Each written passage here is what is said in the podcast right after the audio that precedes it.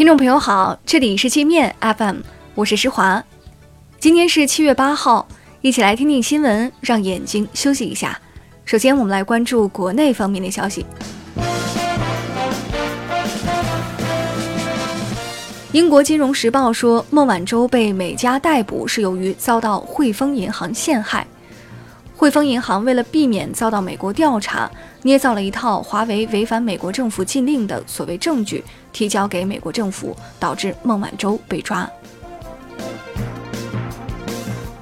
任正非在接受法国《观点》杂志专访时表示，如果谷歌不让华为使用安卓系统，华为将用鸿蒙取代安卓。鸿蒙的速度比安卓要快，已有部分设备可以使用。华为未来将着力建设鸿蒙生态系统。日本学者松野成在一份日军战斗详报中发现侵华日军使用毒气的铁证。该报告详细记录了1939年日军毒气部队在中国北方使用过让人体皮肤和黏膜溃烂的糜烂剂及强烈刺激呼吸器官的喷嚏剂毒气弹。北京发布租房新规，禁止房东在租期内单方面涨价。租期结束，房东应在房屋交还之日起三日内退还租客押金。南京发布新规，非机动车驾驶人或行人一年内闯红灯五次及以上，将被记入个人信用档案，有关部门将对其进行约谈。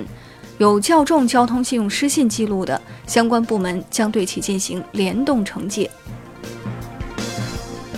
江苏常州三圣寺工人故意破坏当地雨水管道，多名僧人不仅阻碍管道修复工作，还打伤前去执法的民警。最终，该寺有十一人被警方刑拘。张云雷、杨九郎六号晚在济南的专场演出中继续登台。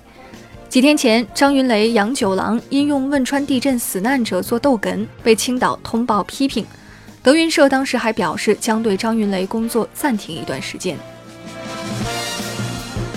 武汉一对情侣为拍恶搞视频博眼球，深夜在地铁口向路人泼粪水。警方查证后发现，两人已作案五起，最终将他们以寻衅滋事罪刑拘。我们接着来关注国际方面的消息。朝中社发文批评安倍晋三是缺乏远见、看不清时局的二百五。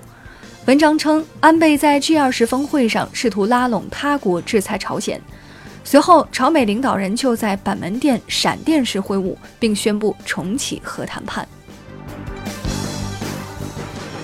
英国政府还没决定是否与华为展开 5G 合作，英国沃达丰等四大电信运营商已抢先与华为开发 5G 网络。沃达丰已联手华为，在英国六个城市推出了 5G 服务。另外三家运营商也都与华为签订了 5G 合同。英国驻美大使秘密发回伦敦的文件被泄露，这名外交官在电报中数落美国总统特朗普不靠谱、不称职、个性乖张、无能，但搞政治斗争很厉害。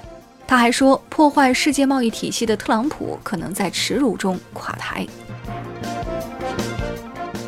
日本限制向韩国出口半导体材料后，有专家分析，未解燃眉之急，韩国可能转向中国寻找替代产品。